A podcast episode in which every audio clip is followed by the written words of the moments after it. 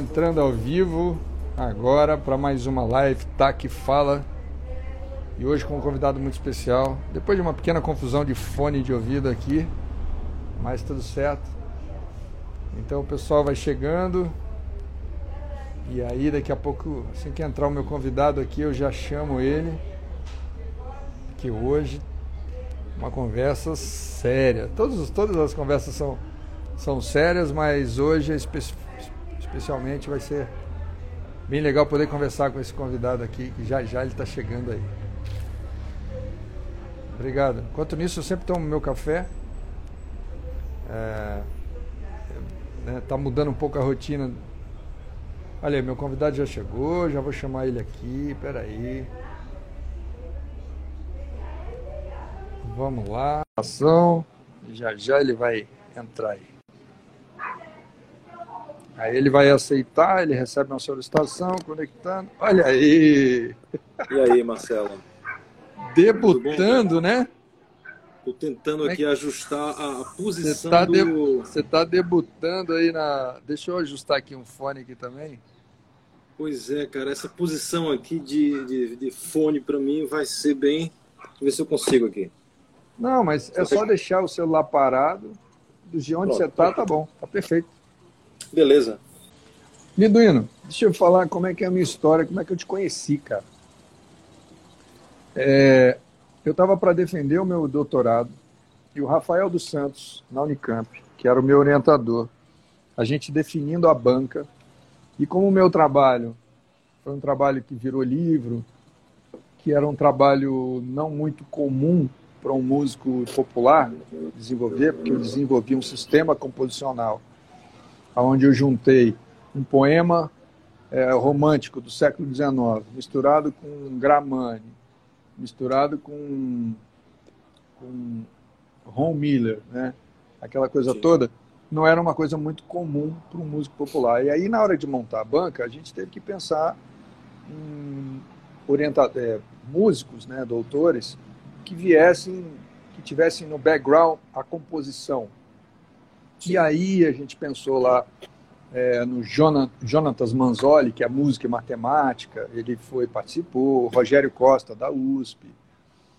E aí, e ele falou assim, tem um cara muito legal, que lá do Ceará, um compositor chamado Liduíno Pitombeira. A primeira coisa foi a sonoridade do seu nome, né? Pitombeira. Aí, eu preciso te contar uma coisa. Anos depois eu fui fazer um trabalho em Caruaru e eu estava passando ali naquela feira de Caruaru e tinha um cara na esquina com um baldinho vendendo umas frutinhas, uns negócios redondinhos assim, num galho. Eu falei,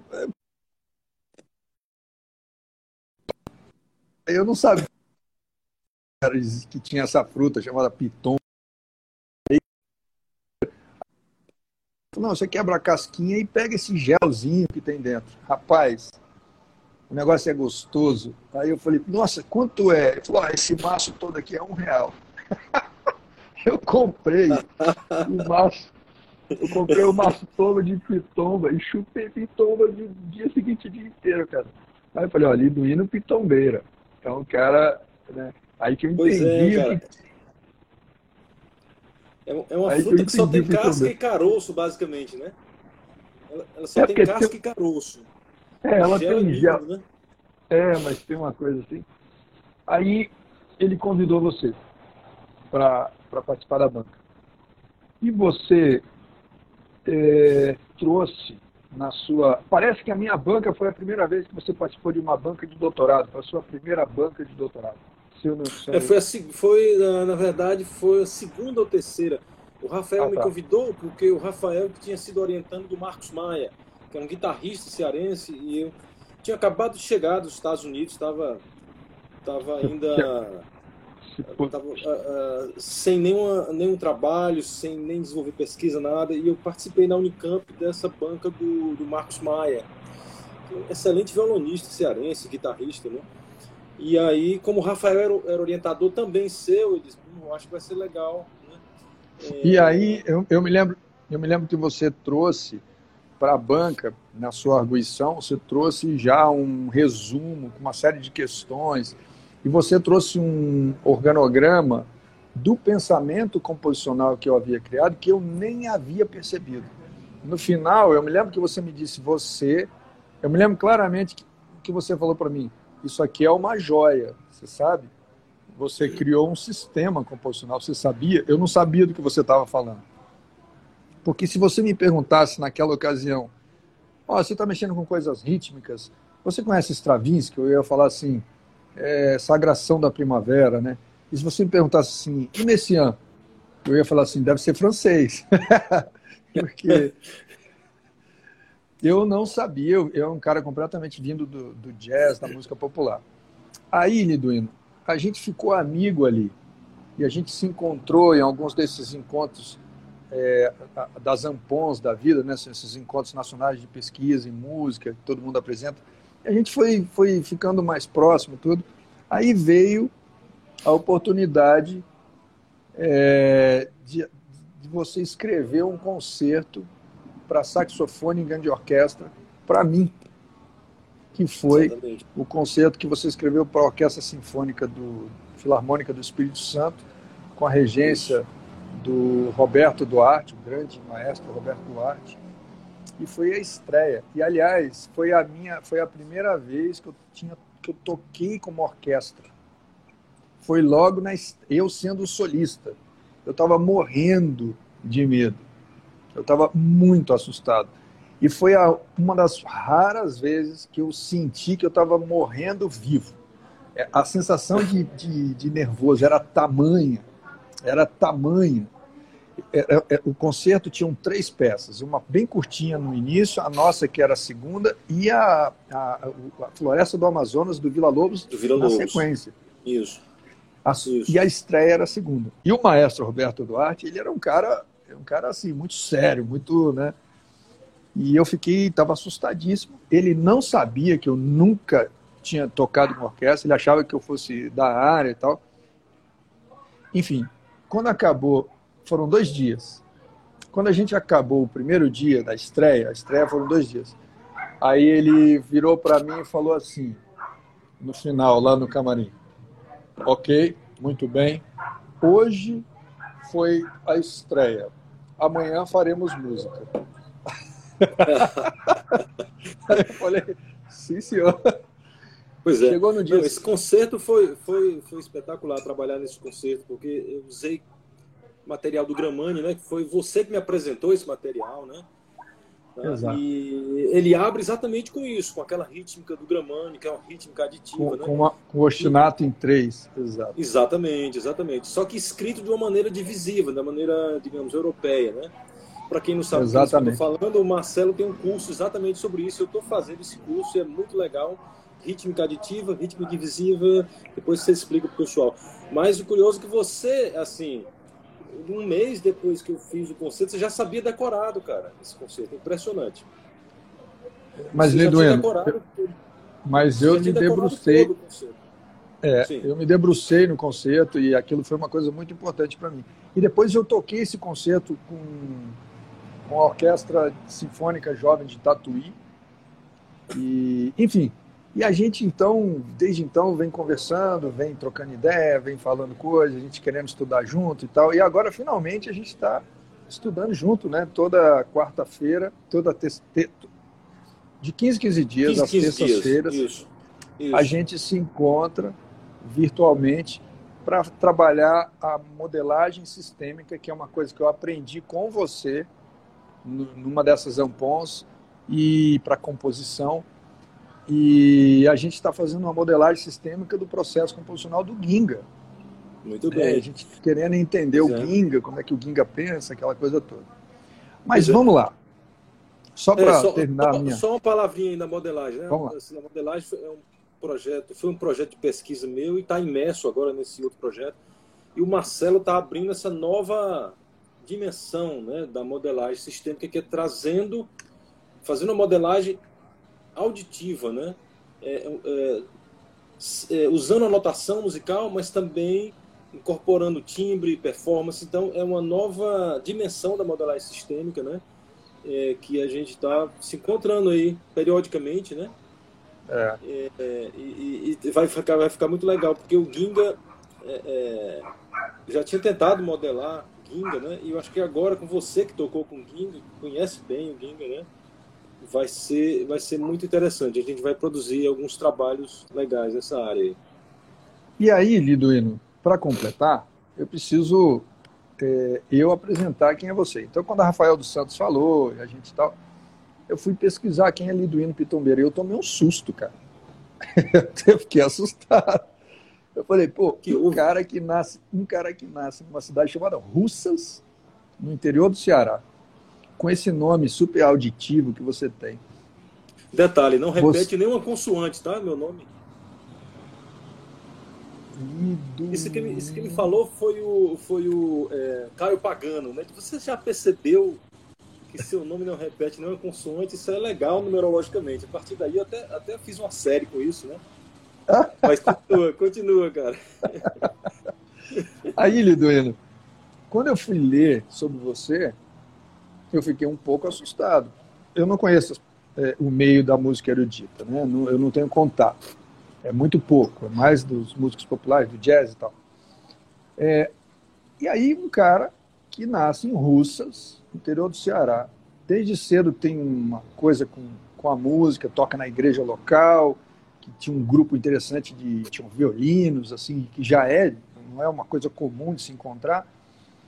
E aí estuda eletrotécnica, vai para Fortaleza, mas fica estudando música paralela, e o cara trabalha o dia inteiro numa, numa Companhia de Energia Elétrica. Companhia de Energia Elétrica, mas estuda música à noite, ganha bolsa para ir para os Estados Unidos e faz mestrado e doutorado nos Estados Unidos em música. Aí você abandona a carreira de técnico né, nessa companhia de energia e aí dedica-se à música. E lá você é professor da universidade. Lá você ganha Isso. prêmios. E você começa a ser um cara bastante reconhecido, volta ao Brasil, volta para o Ceará entra na universidade, presta concurso, entra na universidade, torna-se um grande professor que você é, um excelente pesquisador que você é, e, e juntando tudo isso, reconhecidamente, um excelente compositor que você é. Ganhador de muitos prêmios. Obrigado. Muitos prêmios. Dentre os prêmios, eu sei que no ano passado você ganhou a medalha Vila Lobos, pela Academia Brasileira de Música, como um dos grandes pela obra, conjunto da obra que você já tem. Você tem música, composições que são executadas pelo mundo afora, em vários lugares. No Brasil, pelo OSESP, e assim, encomendas pelo OSESP. Assim, uma coisa muito grande. E quem conhece você reconhece algumas qualidades que quem está conhecendo agora já percebeu. Primeiro, uma qualidade é a sua, a sua simplicidade e disponibilidade conversar com as pessoas, muito aberto. Você é um cara muito curioso. É, parece aquele eterno estudante curioso.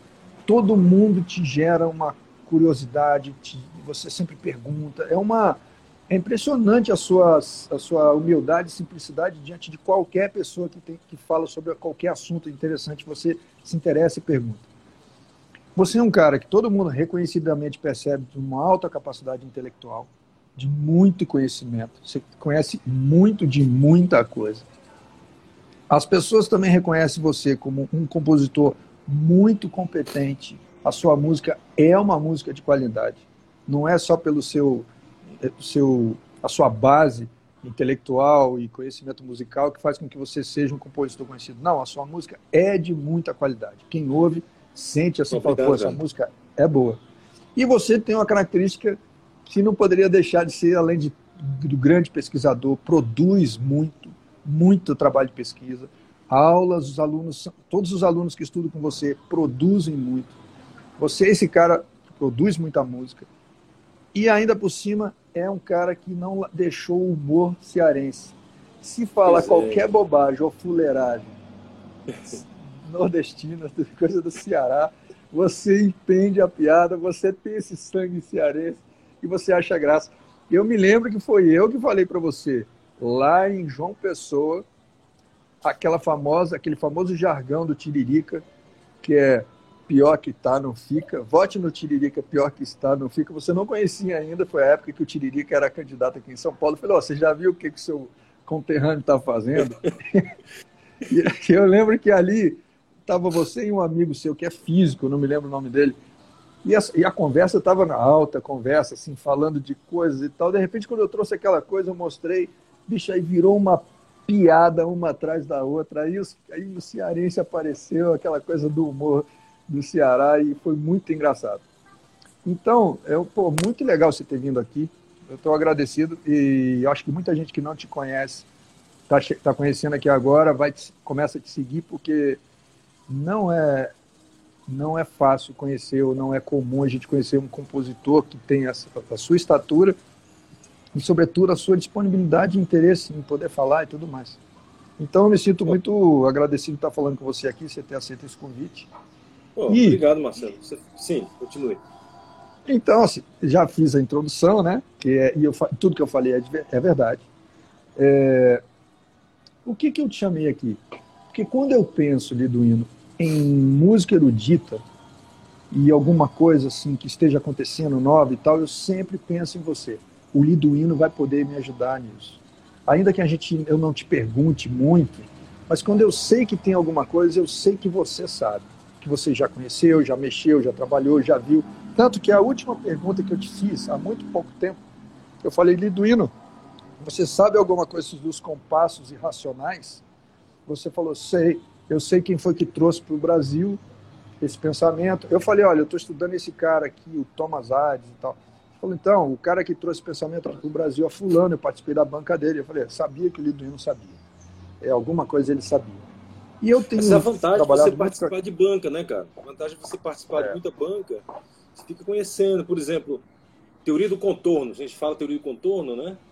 É, que é algo que nasceu com Vila Lobos lá no início do século XX mas por falta de uma academia de, de pesquisa, o, o, os americanos pegaram isso aí e desenvolveram a teoria do contorno, né? Morris, uhum. Brad, tá? E depois ela volta para o Brasil e na Bahia ela é revista e, te, e, sofre até correções, né? Eu participei das duas bancas do Marco Sampaio, né? Teoria dos contornos, quer dizer, ela sai daqui, vai para lá, desenvolvida, depois volta reciclada e, e, e ajustada. Então, Assim, o seu e trabalho eu, só conheci, eu só conheci via a banca, né? Que é um, trabalho espetacular, cara. A, a mistura e... que você faz é um sistema composicional, né? Espetacular. E, e esse, a teoria do contorno, inclusive, a gente está usando lá na modelagem do Ginga, né? Você que me apresentou essa Exatamente. tudo mais. Então isso, você é um daqueles isso. caras que eu, que eu fico muito próximo, porque eu sei que é um cara que sempre está. Não só tem um conhecimento profundo, mas você aplica, você põe a coisa na prática. E você está é, é sempre é preocupado. Mais, é muito mais curiosidade, assim, né? E essa curiosidade vem pela de ter começado um pouco mais velho. Você fica sempre na dívida, né? E fica sempre buscando, né? Por exemplo, eu estou estudando francês agora. Resolvi é, retomar o francês que eu tinha começado quando eu tinha 10 anos de idade, né? Para poder é, ter mais acesso a, a, Então, todo sábado eu estou lá de manhã no curso, né?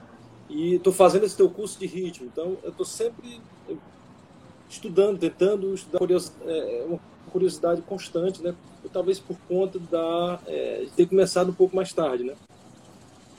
É, é mas, mas tem... isso é, mas isso é o liduíno que, que mesmo você, eu suponho que se você tivesse começado cedo, você também não teria relaxado nem um pouco porque eu e você a gente tem uma coisa meio de hard work assim que a gente a gente já conversou sobre isso pois inclusive é. eu e você eu e você é. temos zumbido eu o meu zumbido é. veio por uma questão de, de ansiedade eu acho que o seu também né? a gente já conversou sobre mesma isso. coisa é. é. isso e Liduino vamos lá cara então assim é, muita gente que está vendo aqui são alunos meus que estão estudando os dois cursos que você conhece alguns estão no curso de leitura e eles já sabem sobre a, a rítmica aditiva, eles já sabem sobre o conacol, eles já sabem sobre a rítmica divisiva. São termos que não é nem comentado na academia. Você é um cara profundo na academia, um, um compositor erudito, reconhecido, premiado pela Academia Brasileira de Música,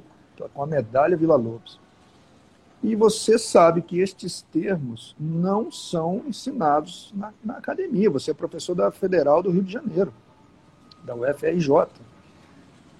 A rítmica aditiva, a rítmica divisiva, Conacol, essa mistura que inclusive eu estou propondo, que eu chamo de método CAD, né, Conacol aditiva e divisiva, para leitura, e depois a polirritmia e tudo mais.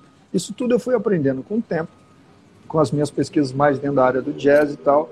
E quando chegou na polirritmia, eu descobri que a polirritmia está vindo dentro da, da, do jazz, da música popular, de uma maneira é, fragmentada. O rock usa é, sobreposições polirrítmicas, o jazz tá, tem bastante coisa de polimetria, né, de pensamento de rítmica aditiva, ainda que eles usem, escrevam da maneira divisiva. O Gramani, que é a base de tudo para é, a rítmica aditiva com a escrita divisiva, tudo isso aí.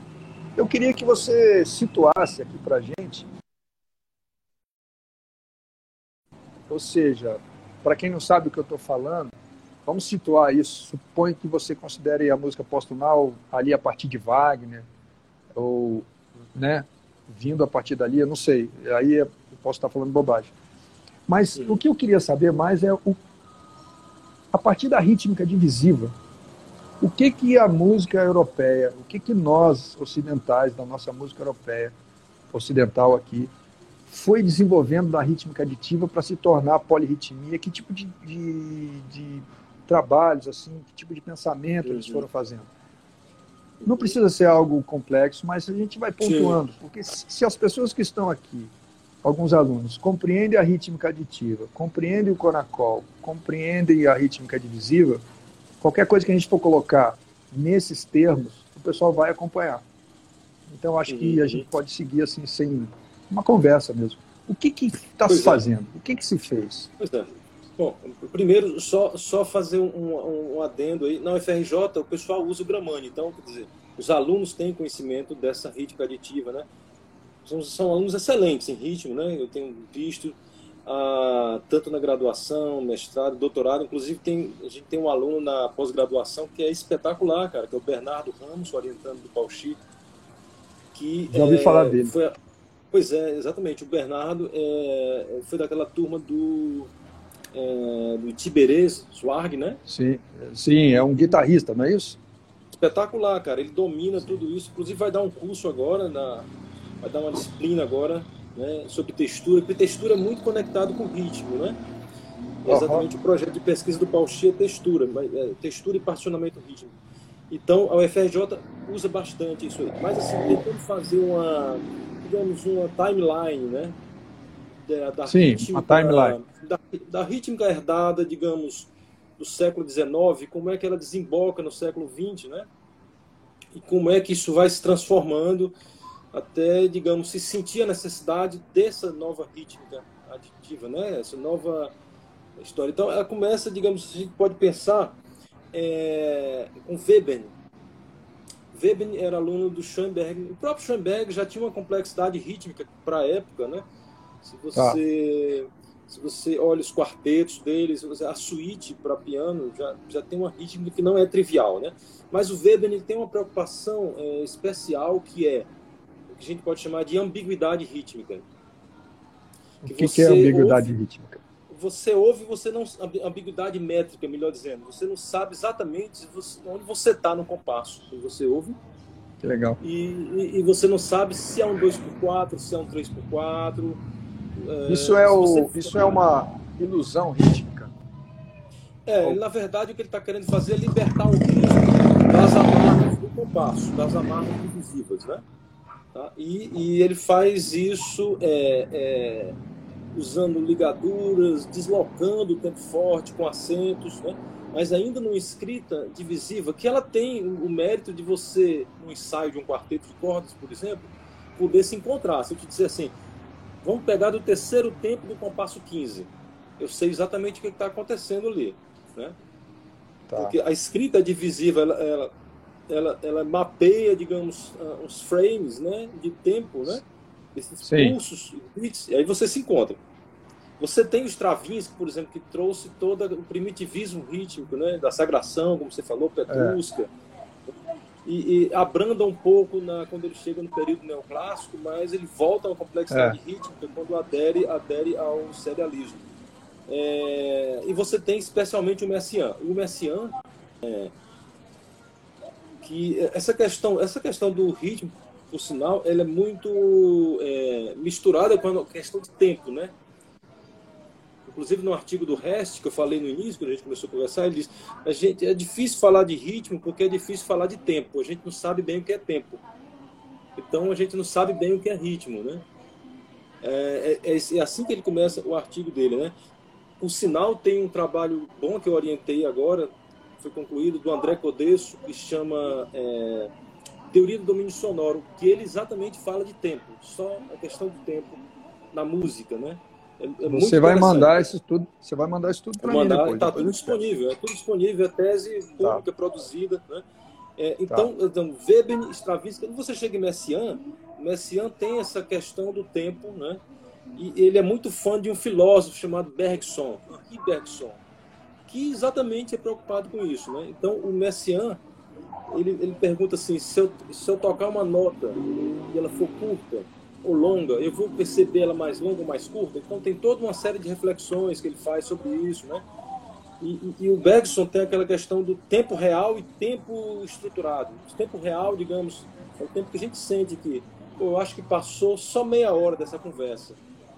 Então, né, eu posso pensar que passou 10 minutos só. Esse é o tempo real. O outro tempo é o tempo estruturado, medido, que esse tempo é, é muito, digamos, objetivo, quantitativo, mas ele pensa nesse outro tempo quantitativo. E é assim que a música manipula as emoções, né?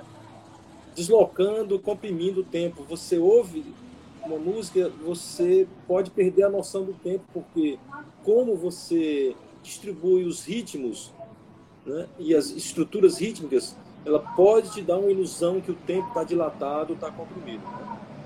Então o Messiaen vai beber muito isso do Bergson, mas ele vai beber também da tradição é, oriental, é, da tradição indiana. Tá? E os processos, de, processos composicionais em Messiaen, né, que foi um marco, assim, digamos, metade do século XX, né? Messiaen tem, por exemplo, a adição de valores. É uma técnica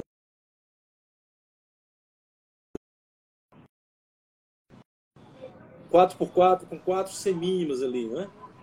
E na última semínima eu posso adicionar um ponto, posso adicionar uma nota, uma semicolcheia, ou posso adicionar uma pausa. Isso já desestrutura tudo. É. chama então adição de valores. Ele usa isso no quarteto dos filhos do, do final dos tempos, né? Então, uhum. é, é, essa técnica, adição de valores, ela, ela desestrutura uma métrica divisiva tradicional. E a técnica, é exatamente o nome é esse, adição de valores. Ou, né? Ele tem, por exemplo, uma técnica chamada é, ritmo não retrogradável. Se eu faço pá, pá, pá, uma cocheia, semínima, cocheia, né? Tá. Esse ritmo eu não posso retrogradar, porque ele, ao contrário, é ele mesmo. Cocheia, é verdade. Cocheia, como ovo, é. ovo, é um, Ana, Mirim, né? É um palíndromo, então, né? socorram-me subir no ônibus em Marrocos, né? Socorro no ônibus em Marrocos. Tá? É um palíndromo. Essa frase você não pode retrogradar. Ela, ela é a mesma frase, né? Tá? É um, curiosos é um... escrevam aí. Olha só, tá? essa você eu não sabia. Tem, então, pois é, você tem a técnica do pedal rítmico que o Messiaen traz lá da Idade Média, que é o seguinte, eu vou colocar uns acordes, mas esses acordes vão tocar num, num pedal que é, digamos, semínima, cocheia, semínima, semínima, cocheia, semínima. Aí ele faz, digamos, sete valores para um instrumento e para outro ele bota 12. E aí eles nunca vão se encontrar. Ou eles vão se encontrar lá no, em 84, no número 84. 4, é. É, o Steve Coleman faz isso também. É. Pois é, então a música parece sempre nova com o mínimo de material, né? Desse pedal rítmico. Ele tem outra técnica ainda relacionada a ritmo, que é ele, ele trata o ritmo como se fosse uma escala de semitons. Então ele pode fazer uma, um decrescendo, né? Ele pode sair, Sim. digamos, ele, ele, é, ele sai com uma semibreve, depois sai com uma mínima pontuada, e ele vai diminuindo, seria como se fosse uma escala. É que ele chama, é, digamos, é uma relação. É. Ele tem o que ele chama, uma coisa interessante, que é bem, bem interessante, é metamorfose rítmica, cara que ele transforma um ritmo no outro. Se eu puder transformar, por exemplo, um baião num samba, ele vai mexendo poucos valores ali, deslocando, e aí ele faz muito isso com o ritmo indiano. Ele, ele, pega um ritmo indiano que já é complexo e vai alterando e transforma em outro ritmo. E ele tem uma coisa bem curiosa chamada personagens rítmicos. Essa é bem legal que ele descobriu analisando a obra de Beethoven e Stravinsky. É, é, quase uma coisa teatral, né? Se você tem, por exemplo, três personagens, A, B e C.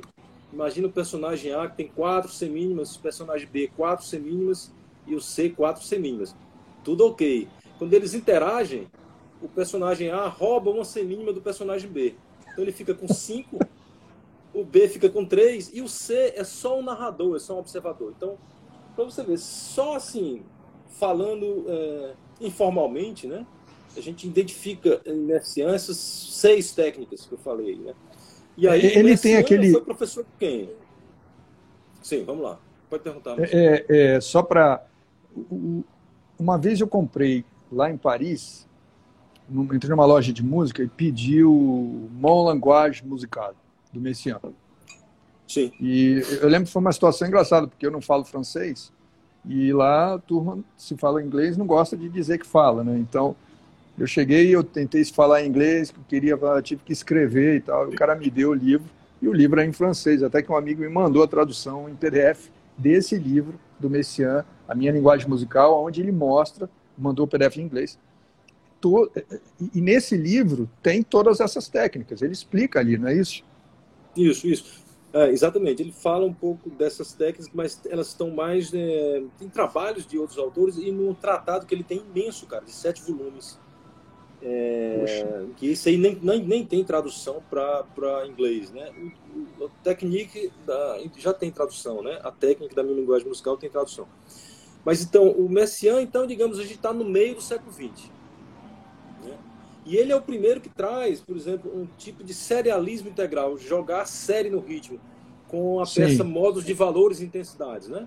Ainda tá. é um serialismo, digamos, estático, né? É, tá. Porque é, cada nota é associada a uma dinâmica e a uma figura é. rítmica, é. e é, sempre ali. Tá? Mas acontece que o Messiaen foi professor do Boulez, do Stockhausen hum. e do Zenax, de alguma forma. Então, Nossa, Boulez, agora Pois é, o Boulez, então, é o cara que traz para a Europa o serialismo integral, que é quando você aplica Isso. a série a todos os parâmetros. A todos dinâmica, os parâmetros. Dinâmica, Exatamente. ritmo. Isso, isso. Só que na Europa eles aplicam diferente do que é feito nos Estados Unidos. Na mesma época, aliás, antes o serialismo integral aparece nos Estados Unidos com Milton Babbitt. Sim. Tá? Você vê nos livros de história sempre primeiro na Europa, mas não. Primeiro quem fez foi Milton Babbitt, na verdade, que aplicou o ritmo, é, que aplicou a série ao ritmo, né? É, na Europa eles fazem assim, é diferente dos Estados Unidos. Né? O, o que o Boulez fez, eles associam um, número a uma figura rítmica. Então, digamos, o zero vai ser semicolcheia, o um vai ser duas semicolcheias, que dá uma colcheia, o 3 vai ser cocheia pontuada, o 4, e assim vai. E aí ele vai jogando essa série na, no O Babbitt faz o contrário. Ele faz diferente. Ele, Para ele não interessa duração. Esse, essa abordagem do, do Boulez chama-se escala de durações. Tá? O, o Babbitt faz o contrário. Ele diz: eu vou pegar um compasso, qualquer compasso, e vou dividir ele em 12 partes. E vou numerar, de 0 até 11. E aí eu vou jogando a série ali dentro. Quando acaba, eu passo para o próximo compasso. Para o Babbage, o que interessa é o ponto de ataque. Então, a abordagem Olha rítmica só. Serial dos Estados Unidos chama-se ponto de ataque. Porque não interessa se, se você vai durar infinitamente com essa nota. O, o que interessa ah. é o ponto onde ela ocorre. Tá? Entendi. Pá, pode ser pode ser curto ou longo, não interessa. O que interessa para ele é o ponto onde ela ocorreu. Já para o Boulez, não. O Boulez, o que interessa é a duração. Eu vou, então, concatenando durações. Né? Miduino, me diz uma coisa. Sim. Pode ter, conclua, conclua. conclua não, então, assim, tem, tem essa. Tem, e, e o Zenax é, toma isso também para falar sobre a questão do fora do tempo e dentro do tempo. Né? O Zenax imagina que a música, antes de se tornar música, ela é um aglomerado de entidades soltas no espaço, no limbo. Então você tem aqui uma colcheia e tem uma nota lá e um mesoforte, mas elas são separadas elas não existem. E eu junto isso tudo e eu começo a compor quando eu coloco isso no tempo, no ponto de ataque. E aí você, é, assim, o ponto de ataque para o Zenax é importantíssimo, porque ele vai dizer, eu posso fazer é, com esse mesmo material milhões de músicas, só posicionando de maneira diferente. Porque a minha música vai ser Lá, Si, Dó, Ré, mas a tua vai ser Si, Dó, Lá, Ré. E os ritmos vão ser diferentes, né? E são, elas ficam flutuando no espaço, que ele chama música fora do tempo e dentro, dentro do tempo. Então, são esses caras aí que levam, né, que partem para a segunda metade do século XX, né? Mas depois eu continuo. Faz uma, pode fazer uma intervenção aí. Vamos lá, para quem para quem está ouvindo essa conversa estratosférica, para muitos aqui pode ser uma coisa da estratosfera, sem se ater ao, ao detalhe técnico do processo que você está falando, o cara pega uma colcheia e divide em duas. No fundo, são ideias criativas muito simples de manipulação do, da estrutura da música. Por exemplo, é, é, quando gente, quem, quem, não conhece muito a música, está estudando, ele Marcelo, fica congela aí, quase... congela aí. Congela aí. Só porque eu recebi aqui o... Eu não consigo ver muito chat, mas apareceu um chat aqui do, do Gustavo, cara, que foi me orientando lá no curso de filosofia da UFPB. Vai lá, pode... eu, orientei, eu, eu orientei um trabalho em filosofia, foi do Gustavo espetacular percussionista, ele pergunta, por favor, perguntar ao Liduino quando irá sair o método E1. E1 quer dizer, é outro nível. Ele bota a tradução, it's another level. Né? O método é um de composição contemporânea. Só dando um alô pro Gustavo aí de Americana, cara. Não sei se ele tá em Americana ainda, mas... Tá? Responde, quando é, é que vai sair o... Cara, é complicado, né? Precisa parar, né? E, é... Mas é aquela história, o que, é que você faz entre 1 e 5 da manhã, né? Então, Dá para usar esse tempo aí. o que, que não, você faz de 1 e 5 da manhã? Não, bom, eu, 1 e 5 da manhã eu durmo, mas de repente eu posso trocar. Né? Esse é. é o liduíno. É por isso que você tem zumbi, zumbido igual a mim, porque eu sou parecido com vocês, Liduíno. Liduíno, vamos Sim, cara, lá. Mas continua, continua. Então elas partem de coisas muito simples. Né? De, vamos pegar aqui, é, é, é, vamos pegar aqui alguém que está estudando música e tá fazendo aí o meu curso lá de leitura, e o cara tá vendo, todo mundo tá achando um método muito bom, porque esclareceu as coisas, beleza. Mas o método é muito simples. Não é nada mais do que, olha, a rítmica aditiva você pensa pelo menor valor. O conacol são sílabas que você usa para você envelopar e não tem que ficar fazendo subdivisão. A rítmica divisiva divide o pulso por dois, três tal. É simples. Acontece que quando a gente está estudando música, a pessoa não conhece, ela vira quase um servo da teoria e ela fala, não se discute, nem se questiona. Ou você aprende, ou você não sabe.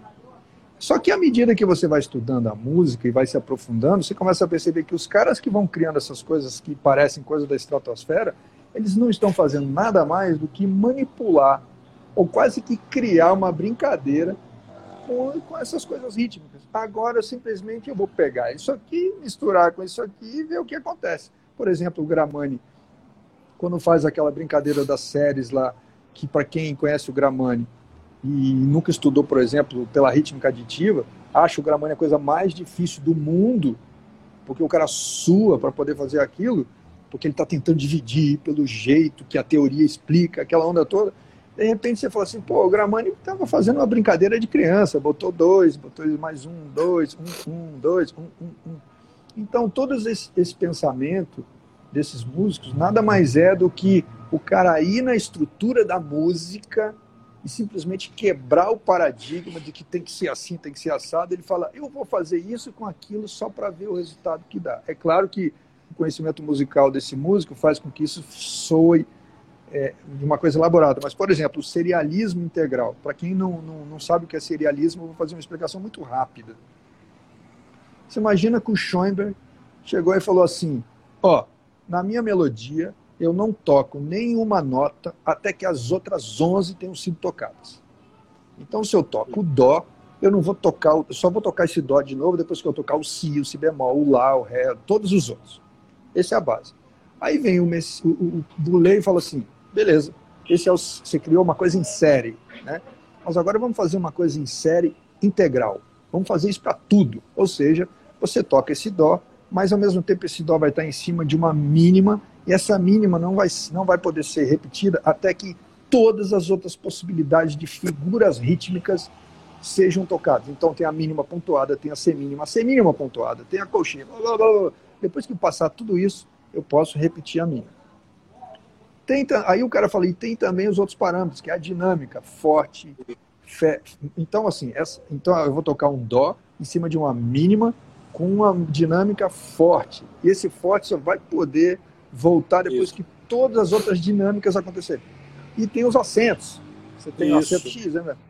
E nada mais é, se a gente parar para pensar, do que um pensamento muito simples, muito simples, e quando a gente explica essas coisas, assim, fala serialismo integral, o nego fala, meu Deus, agora ferrou. Se eu não consigo ler, ler uma partitura, imagine entender uma coisa dessa. Não é, é exatamente o contrário. A pessoa que está estudando música no primeiro momento, ela fica totalmente é, é, serva, assim, ela baixa a cabeça para a teoria e ela acha que aquela é a verdade, tem que saber aquilo. Se ele não souber, ele não sabe música. Sim, ele tem que entender aquilo. Mas entenda que quando o músico chega a um ponto que ele fala, peraí, mas é só isso? Eles é. começam a quebrar tudo no meio. Eles começam a criar, Pô, criar, criar, criar, criar. A explicação foi perfeita, cara. Didática perfeita. Eu vou até é, pegar esse vídeo aí para levar para as aulas, cara. Muito boa explicação. É só isso. É exatamente só é isso. Não é, você, é exatamente só isso. É, e, e, e, tem um detalhe, não precisa ser 12, né? Pode ser 5, 7, né? e, e série pode... de sete notas, né? É, pode inventar. Então, o que a gente está falando aqui da, do, da polirritmia e do ritmo na música pós-tonal não é nada mais do que me parece de uns caras ficarem criando possibilidades, relações, combinações daquilo que não foi feito ainda, para ver o que som que dá, né? Isso, e, isso. Mas Só vamos lá, então... com, aquela, com aquela conversa tua. São sistemas composicionais. No século XX, enquanto você vê lá no classicismo, você tem é, um sistema musical que é muito comum entre os compositores, né? Você ouve Haydn, ouve Mozart, Beethoven, tem muita coisa parecida, próxima é uma prática comum, digamos assim, né? Uhum. No século XX houve uma tentativa de milhões de escolas surgindo. Cada compositor criava um novo sistema, né? e a partir desse sistema compunha as músicas, abandonava aquele sistema para a próxima música, era um outro sistema, né? Tá? É, então é, você tem é, experimentos com ideias aparentemente simples, mas como elas são multicamada, né? se é multicamada, para quem está ouvindo, ela, ela, é complexa. É, a complexidade pode ser criada assim pela, digamos, pela sobreposição né? de, de ideias simples. Né? É... Sobreposição de ideias simples. É, se eu tenho aquela, aquela coisa do 5 contra 7, né? Do 4 contra 3, né?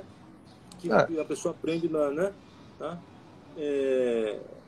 Essa polirritmia, né? Que você, é, que você aprende, mas são duas ideias simples. É um 5 e um 7, ou então é um 4 e um 3, né? é, é, é, uma ideia simples, é. Tá, tá, tá, tá, tá, tá, tá, tá, tá, tá. Um, dois, três, quatro, tá, tá, três, né? Então, é, é, tá, tá, tá, tá, tá, tá, tá, tá, tá, tá, tá. Quatro contra três que, que é, é uma complexidade. Se eu jogar cinco contra sete é mais complexo ainda, cinco contra oito, né? E aí você vai chegar exatamente no, no, no final da minha, da minha explicação, que é o Brian Fernhall, né? que é a, nova complexidade. e o que, que ele faz, Eduino? Como é que ele, ele pensa? Ele, ele, ele escreve muito detalhadamente todas essas camadas que você mencionou, dinâmicas, articulações, figuras, né? numa rítmica que é complexa e cujo objetivo é levar o músico à exaustão. Essa é uma postura filosófica e performática, né? Tá? É, é, ele mesmo fala nisso aí no livro dele. É, é uma exaustão performática e ver até onde é que se chega. Né? A partitura é, é uma obra em progresso do ponto de vista da performance. Né? Tá? Mas você tem complexidade, digamos, mais ergonômica e mais natural, como a do Arthur Campella. Que é isso aí. você vê a partitura, ela é complexa, mas ela está na mão. Né? Então, é, porque ele, como ele é músico, como ele toca e canta tudo que ele faz, então tudo aquilo ali funciona. Né? Tá? Ah, eu esqueci de mencionar uma coisa interessante na rítmica também do século XX. O Elliott Carter, que é a modulação métrica. Métrica. Modulação é, métrica. Eu tenho, é, se eu tenho um compasso de 40, como é que eu passo para um. Pra, desculpa, se eu tenho uma, uma, um andamento de 40, né? Como é que eu passo para um andamento de 60 de uma maneira suave, sem que suave. você perceba, né? Tá? Uhum. E ele, exatamente o que ele vai fazer. Só que ele não faz tão simples assim. Ele faz. Como é que eu posso passar de 40 para 72,5? Perguntas mais complexas, né? Mas de 40 para 60, né? Se eu transformo uma semínima dessa em que altera e pego é. duas dessas que alteras, já vira 60. Já vira. É. Já vira 60. Então, é. uh, e o Arthur Campela faz algo mais interessante ainda, que é ele descobriu que relações muito complexas de, de frações nas, nas extremidades, elas são as mesmas. Então, se eu tiver, por exemplo, uma grande quialtra de 4 e dentro uma quialtra de 5, que daria uma relação 4 sobre 5, se eu tiver uma grande quialtra de 5 e tiver 4 semicocheias, elas têm a mesma velocidade. Sim, ele pega a menor unidade possível, é o mínimo múltiplo comum, seria isso? Isso, é, é, exatamente. E a ideia é facilitar a performance, você passar de uma, de uma rítmica para outra. É sempre uma tentativa de tornar a performance mais é, viável, né? Tá? Mas, é... Interessante, Liduino, é que na escrita divisiva isso fica um absurdo. Quando você olha, é uma coisa absurda. Tem um canal no Instagram que eu acho que você não conhece. Eu mando para você, e alguns dos meus alunos conhecem aqui. Chama-se WT, WTF Grooves. Grooves. WTF de What, of, what the Fuck Grooves. What the Fuck, é. What the Fuck Grooves. O que, que o cara faz, bicho? Ele pega alguns vídeos de uma criança dando risada, de qualquer coisa acontecendo dia normal. E ele transcreve aquilo numa rítmica divisiva europeia. Só que uma criança dando risada, para você botar aquilo numa rítmica divisiva, vira uma rítmica bastante complexa de ler. Para uma coisa que é super natural de se fazer, todo mundo faz. A rítmica divisiva tem, tem, tem esse desafio. Ela é possível, sim, de fazer tudo que soa, porém, com, com uma escrita absurdamente complexa. Então, o Isso. Campela, por exemplo, uma vez que eu encontrei com ele aqui em São Paulo, ele me disse o seguinte: Cara, essas coisas que eu faço improvisando, eu queria escrever. E aí eu queria escrever, como é que eu escrevo isso? Aí ele foi descobrindo que o negócio ia ficando de, de modulação métrica, micrométrica e tal e coisa. E falou, bom, aí ele entendeu que debaixo de tudo, no final, tem um mínimo múltiplo comum, que é o que ele chama de canal, um channel, que é o que conecta todo mundo. Agora, Exato. como é que o cara vai fazer isso durante a performance? E a escrita fica complicadíssima, mas o pensamento é simples. Porque a é. escrita divisiva é muito antiga, né?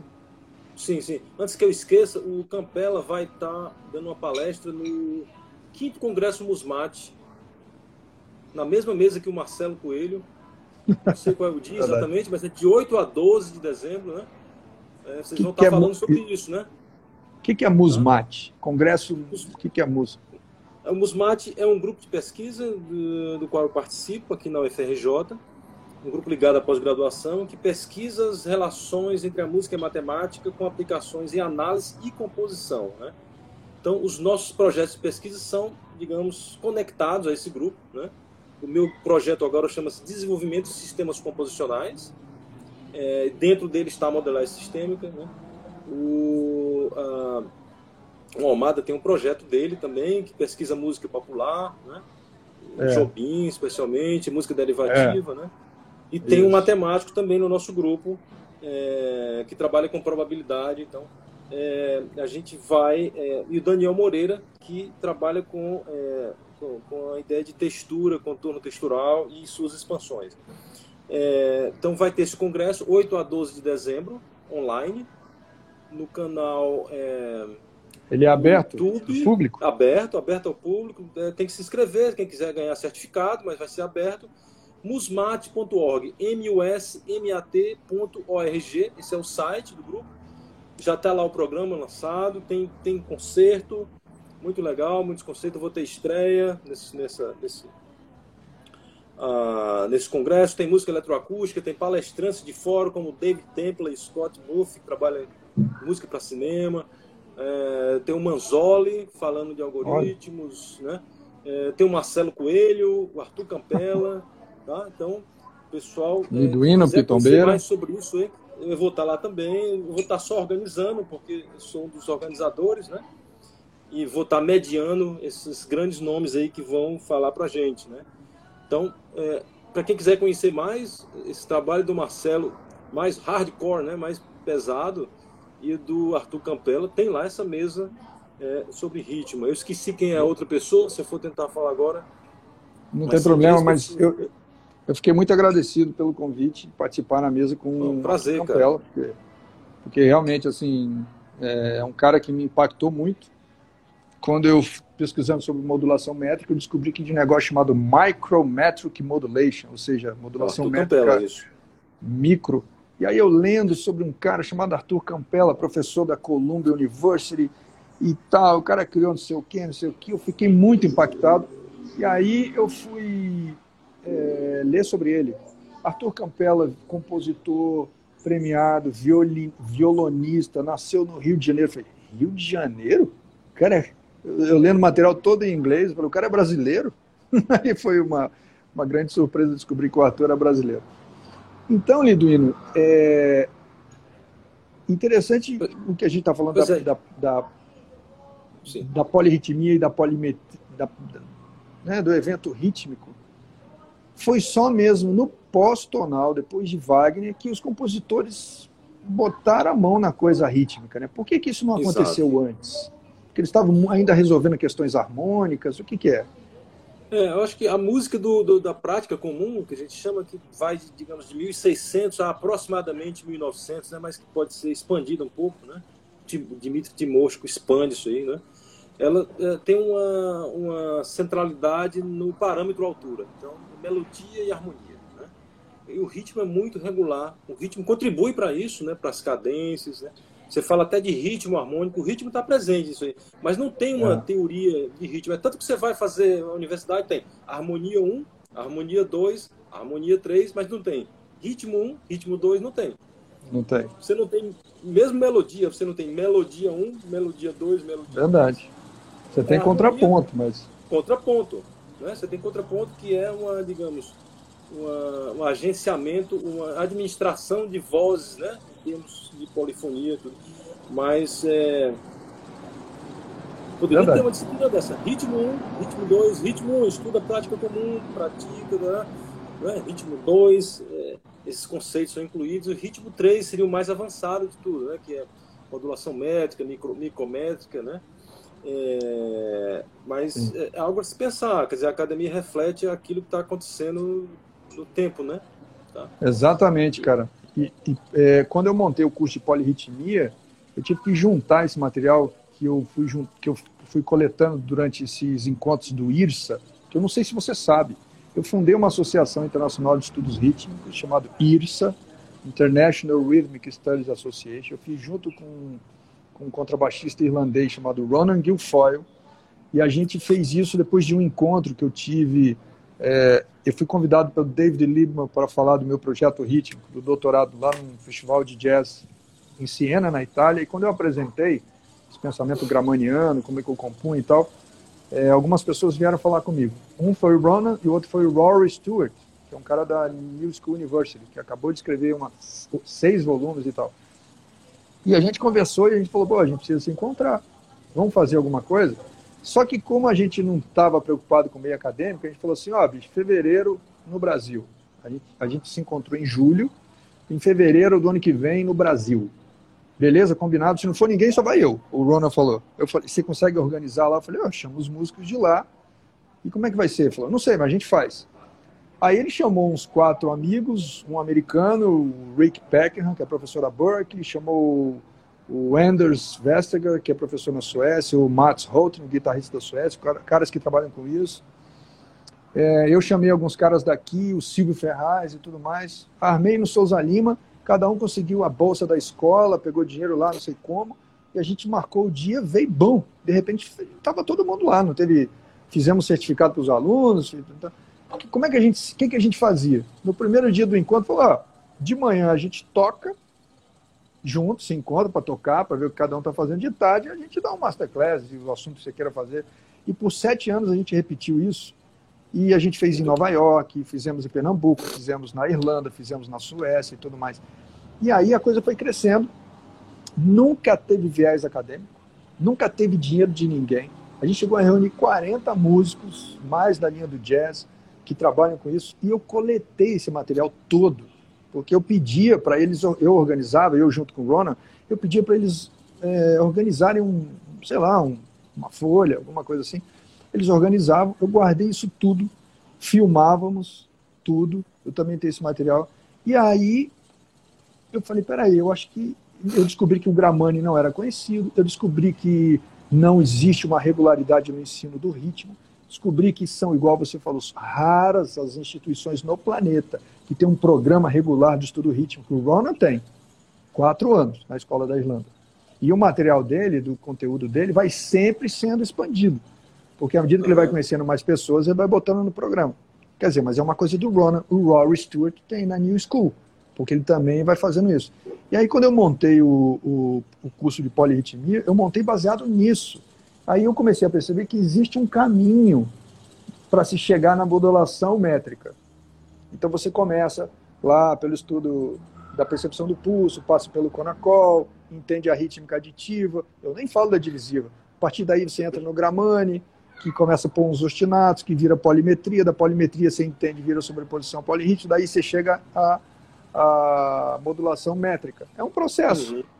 Sim. E aí sim. Eu, eu falei, cara, isso aqui está muito claro que poderia ser conteúdo disponibilizado ou ofertado por todas as instituições nesse cronograma.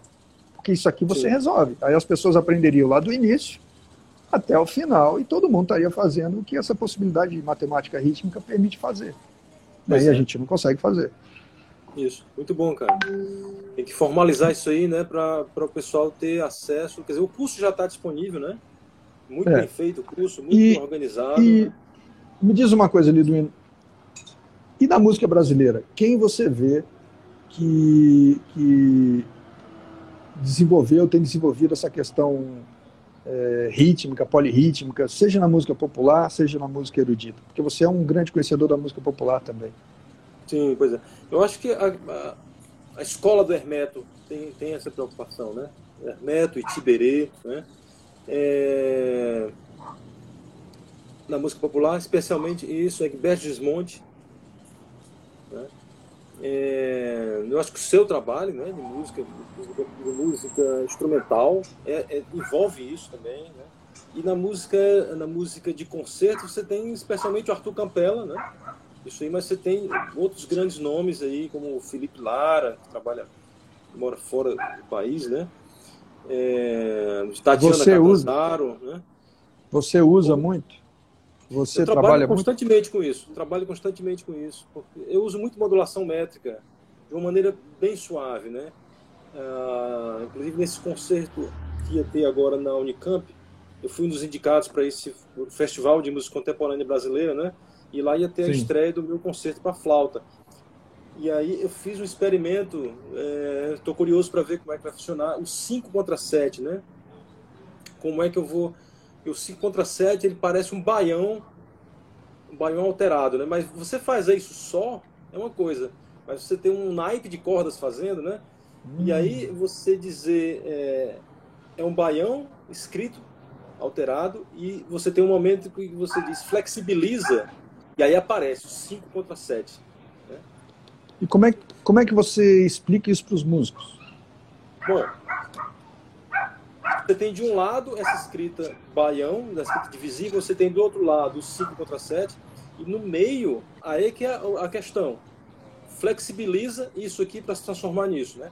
Bom, eu estou é. curioso para ver o resultado ainda, como é que vai, vai, funcionar. Geralmente, quando você tem isso, você deixa para um solista, né? para um músico é. só. Eu fiz para um naipe inteiro.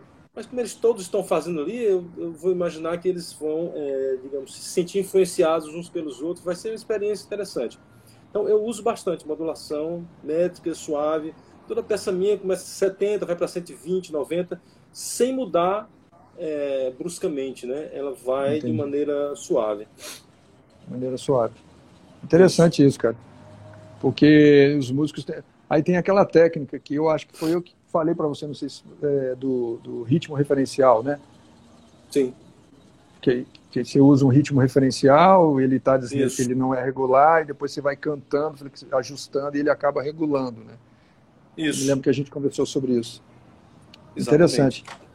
E mais alguma observação sobre a polirritmia na música pós-tonal que você gostaria de falar, que você acha que as pessoas devem saber, algum nome importante, alguma coisa assim? Eu acho assim que dá uma olhada nessa timeline, nesses nomes que eu mencionei, né? É, são nomes disponíveis no YouTube que você pode, é, você pode ter acesso a, a, conhecer a música do Messiaen, especialmente, né? Messiaen. Brian Fernal é música pesada, assim, de, né? Para ter acesso, mas é, é, é algo é, que vale a pena você conhecer né, esse, esse material. Então, Brian Fernal, conhecer a música do Arthur Campela, desses jovens compositores brasileiros, Tatiana Catanzaro, Fernanda Navarro, é, Felipe Lara, que eu mencionei aqui, né? Guilherme Bertissolo, na Bahia, Acácio Piedade, né? Então, Sim. são, é, são nomes que o pessoal pode ter acesso em rede social, como YouTube, né? Você conhece a... Eu, eu tenho um canal no YouTube também. Tem um canal no YouTube, ah. se o pessoal quiser conhecer, né? Então, Liduíno Pitombeira, então e Liduino, e, e a Tô cartilha rítmica? Um pouco, esquentou um pouco aqui, eu tive que mudar de ambiente aqui, cara. Tá bom. E o, a cartilha rítmica do Almeida Prado, você conhece? Conheço, tem aqui. Eu recebi, eu morava nos Estados Unidos ainda. Um trabalho espetacular da, da professora Sarah Cohen, né? É. E, e, Mas nunca fui a fundo. Eu, eu orientei um trabalho de sobre Almeida Prado, cara, do Leandro Crispim, e a gente até toca um pouco nesse assunto, mas não vai a fundo na questão rítmica. Né? Foi um trabalho de modelagem das cartas celestes. Né? É... Mas ah, é algo que celestes. falta tempo para estudar tanta coisa, cara. Isso. É, bicho, de uma vida para música não dá.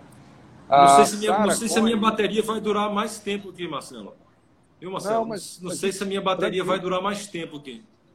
Não, não se preocupe. Vou tentar plugar vai... aqui na, não se preocupe que a gente vai conversar mais Você um pouquinho daqui a pouco. Aqui. Quem, o, o, pessoal que tem, é, como é que chama? Labirintite deve estar tá se contorcendo aí, movimentando a câmera, né? É... Mas é isso, cara.